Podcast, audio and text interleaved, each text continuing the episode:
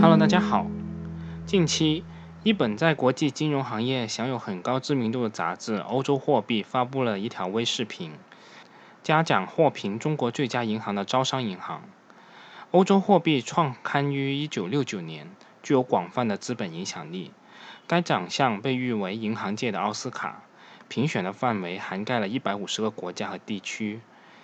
以不同的方式经营，不断创新科技。这是招商银行获奖的理由。客观而言，在轻型银行的目标之下，招商银行的金融科技成果可圈可点，如推出摩羯字头等产品，打造招商银行、掌上生活两大 APP，通过多维场景功能的 APP 生态圈，联合需求拓展业务边际。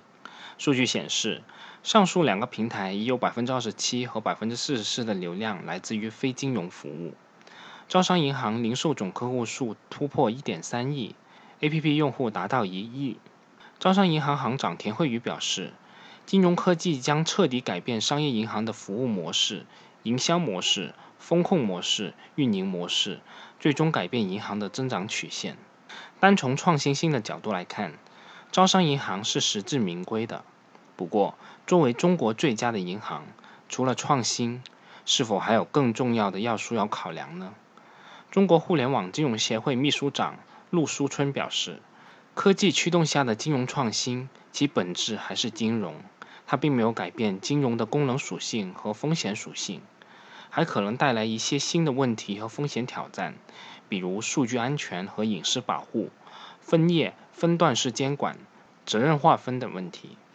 但令人遗憾的是，在风险控制方面，作为行业翘楚的招商银行的表现，在最近一段时间确实难以令人满意。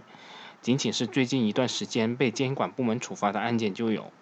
在七月十七日，上海银保监会一口气下发了六张罚单，上海银行、招商银行等六家银行信用卡中心吃监管罚单，合计被罚一百九十万元。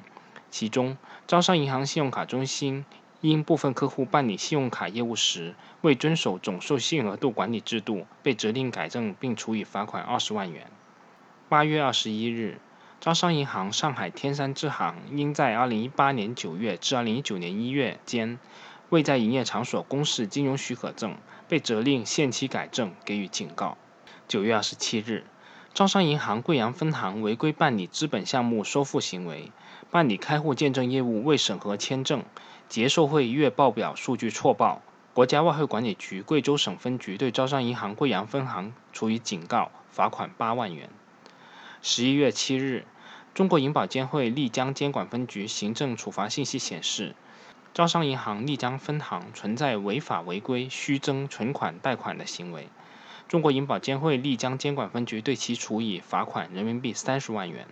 十一月十一日。因存在办理信用证业务未严格审查贸易背景真实性的违法违规行为，招商银行武汉分行被银保监会湖北监管局罚款三十万元。十一月十五日，因未按照规定报送统计报表等资料，国家外汇管理局嘉兴市中心支局对招行嘉兴分行给予警告，罚款三万元。十一月十九日，中国人民银行宁波中心支行发布行政处罚信息。因未按规定履行客户身份识别义务，招商银行股份有限公司宁波慈溪支行被罚款三十万元，三名相关责任人员共处罚款七点五万元。从招商银行的罚单频率来看，确实是不太小的，几乎月月有罚单。据不完全统计，二零一九年的上半年，招商银行共领到罚单十一张，罚款金额达到四百二十万元。实际上，这种被罚的节奏延续了2018年的行情。数据显示，银保监会及其派出机构共对银行业开出2350张罚单，对1975个违规事件进行处罚，金额共计25.11亿元。招商银行以7330万元的罚金位列46家上市银行的第三位，被罚次数27次，最大一笔罚款超六千万元。二零一八年的五月四日，银保监会官网发布公告，因存在多项违规，银监会决定对招商银行给予罚款六千五百七十三点零二万元的处罚。银监会查明，招商银行存在违规行为包括内控管理严重违反审慎经营规则，违规批量转让以个人为借款主体的不良贷款，同业投资业务违规接受第三方金融机构信用担保，销售同业非保本理财产品时违规承诺保本，违规将票据贴现资金直接转回出票人账户，为同业投资业务违规提供第三方金融机构信用担保，未将房地产企业贷款计入房地产开发贷款科目。高管人员在获得任职资格核准前履职，未严格审查贸易背景真实性办理银行承兑业务，未严格审查贸易背景真实性开立信用证，违规签订保本合同销售同业非保本理财产品，非真实转让信贷资产，违规向典当行发放贷款，违规向关系人发放信用贷款。仔细梳理，不难发现两个问题。一是，在监管从严的大潮之下，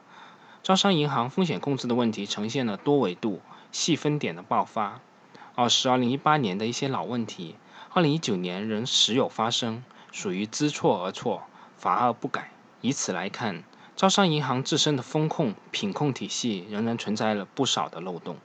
另外，就是众所周知的十四亿元的前端案。二零一六年，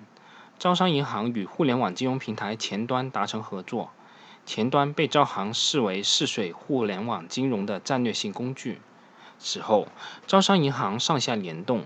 对前端进行不遗余力的宣传推广，甚至在前端的宣传海报上赫然出现了“招商银行旗下互联网金融平台”的字样。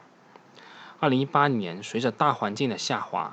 前端发生了部分项目的逾期，后续逾期待兑付金额约十四亿元，涉及约九千名投资人。二零一九年的五月二十七日，面对投资人的索赔，招行发布澄清公告，明确表示，招行与前端的合作早在二零一七年的四月终止，前端项目逾期与招行已无任何关系。五月二十八日，前端表示，招商银行已与前端没有任何关系，与事实不符，因为二零一七年的四月之后，招商银行仍持续在前端 APP 上发布销售投资产品。且一直对前端 APP 各方面进行督导。有媒体表示，招行声称与前端的合作早在2017年的四月就终止，但澄清公告的发布时间却是在2019年的五月。同时，九千多个投资者不少是在银行的网点或通过银行对公业务经理才了解并下载了前端 APP。显然，招商银行的责任是撇不干净的。目前，这个案件也已经被银保监会广东监管局、北京监管局认定为涉嫌违规，而一波未平，一波又起，招商银行随后又卷入了另一个世纪大雷。不过，这次招商银行的角色由被追债方变身为讨债方，向光大银行提出索赔。事情源于一家明星企业的跨国收购。二零一六年，曾在四十个交易日内收获三十六个涨停板的暴风集团。相中了欧洲体育版权代理公司 MPS，冯鑫认为这是暴风入局体育产业的最后一张入场券。受此召唤，招行与光大证券主动上门。二零一六年的五月，暴风联手招行旗下的招商财富和光大旗下的光大晋辉，合作设立了晋兴基金，规模高达五十二点零三亿元。这是一支加了大杠杆的结构化基金，其中。招商财富出资最多，出资达到二十八亿。光大资本和暴风分别以 LP 的身份出资六千万元和两亿元。随着 MPS 的破产清算，这起海外收购彻底失败。五月三十一日晚间，光大公告称，招商银行已对光大资本提起诉讼，要求光大资本履行差额补足义务，涉及金额三十四点八九亿元，并申请了财产保全。一边被前端追债十四亿元，一边向光大索赔三十五亿元。昔日这个风光的中国第一的招商银行，现在多少有了点尴尬。问题在于，一向风控体系强大、基本功扎实的招商银行，为何会频频踩雷呢？投资逻辑，亦或者是合作的逻辑又是什么呢？内审内控是否合规呢？是否单纯的创新经验不足，还是制度系统的漏洞，甚至是人为利益的纠葛呢？一连串的问题是值得我们去深入思考的。这个招商银行还是我们熟悉的那个招商银行吗？招商银行的风控还值得我们信赖吗？招商银行还是中国最好的银行吗？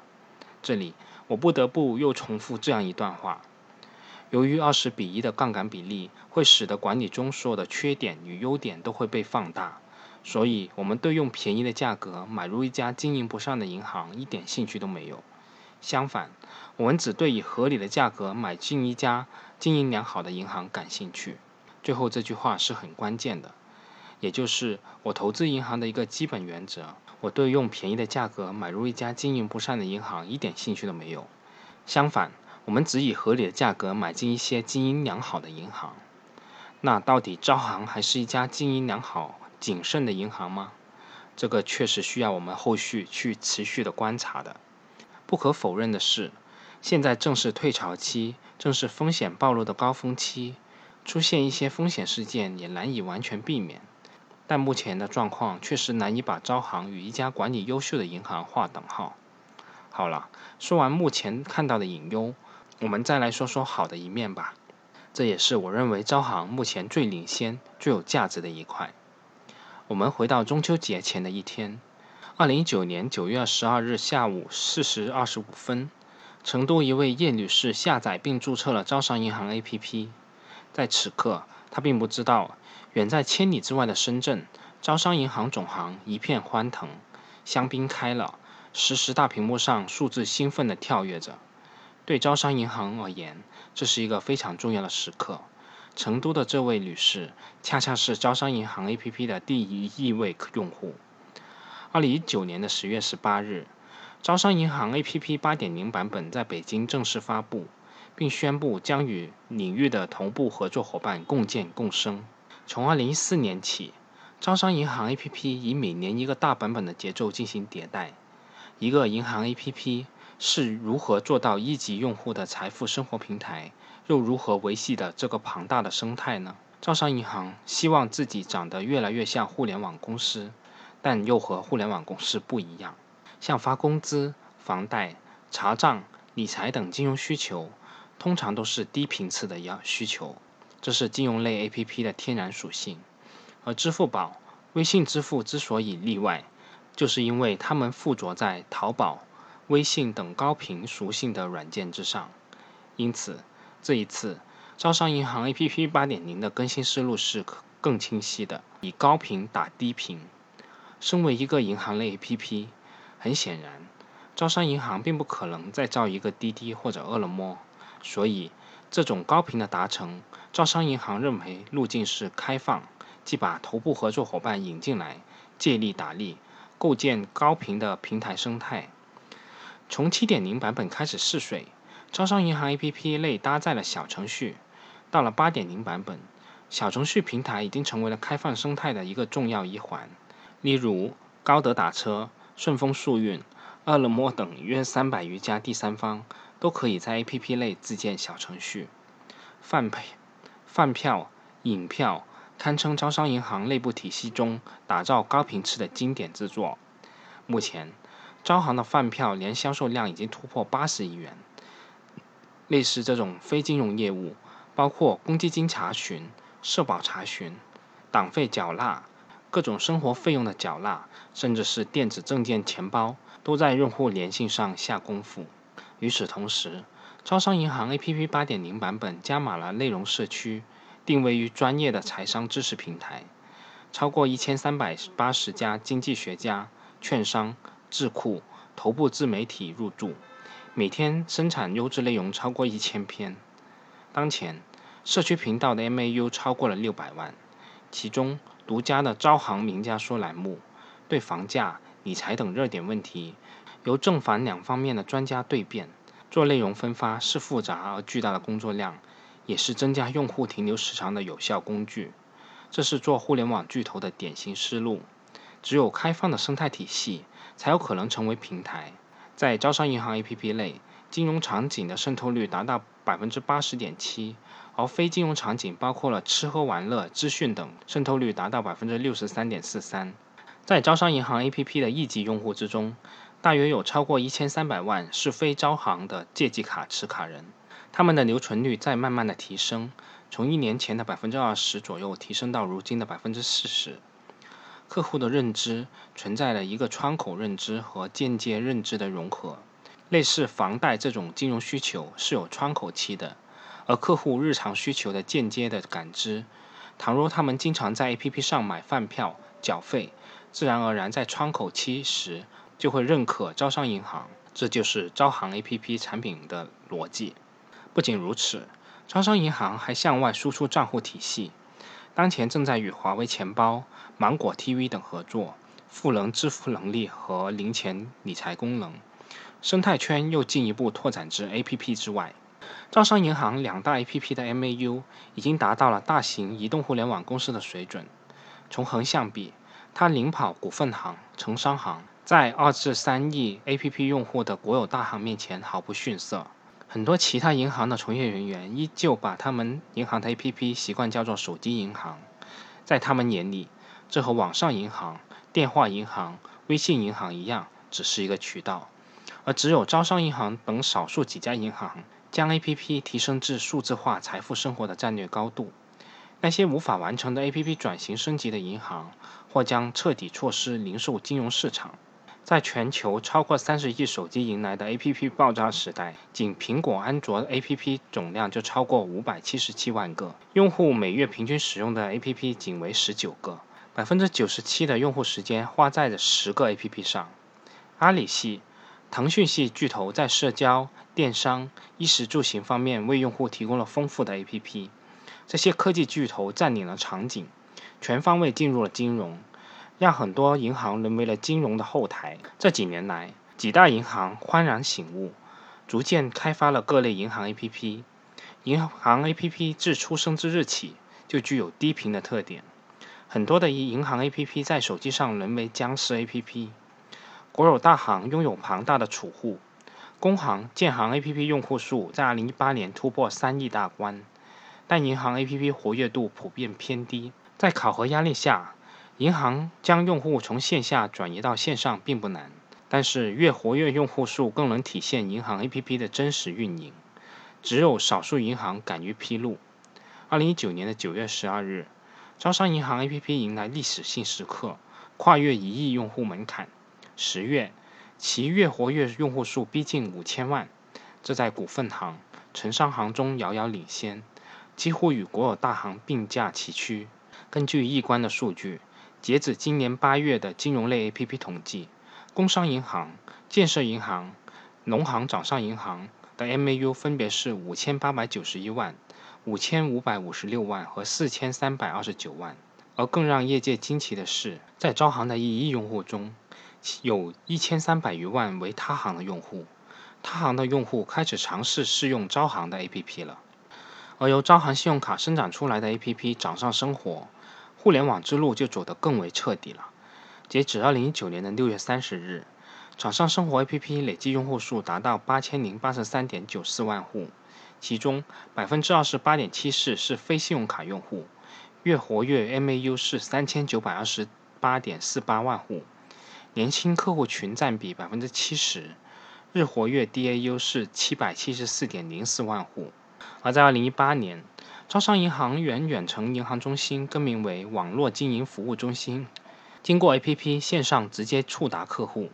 一改各大银行支行属地分散经营的模式。这项改革，其服务的用户数量迅速破亿。招商银行 APP 推出智能财富工具小招理财顾问，以大数据进行族群化经营，累计部署服务策略三万余个，实践千群千项。而在招商银行 APP 8.0改版之后，面向有资产配置需求的客户推出在线财务规划，在新功能打破时空限制，以 APP 为载体，用文字、图像、语音等多种模式交互，向客户输出财富规划方案，并能帮助客户一键购买组合产品。理财板块也逐渐成为了招商银行 APP 高年度板块之一。截至2019年的十月。其 MAU 超过六百万，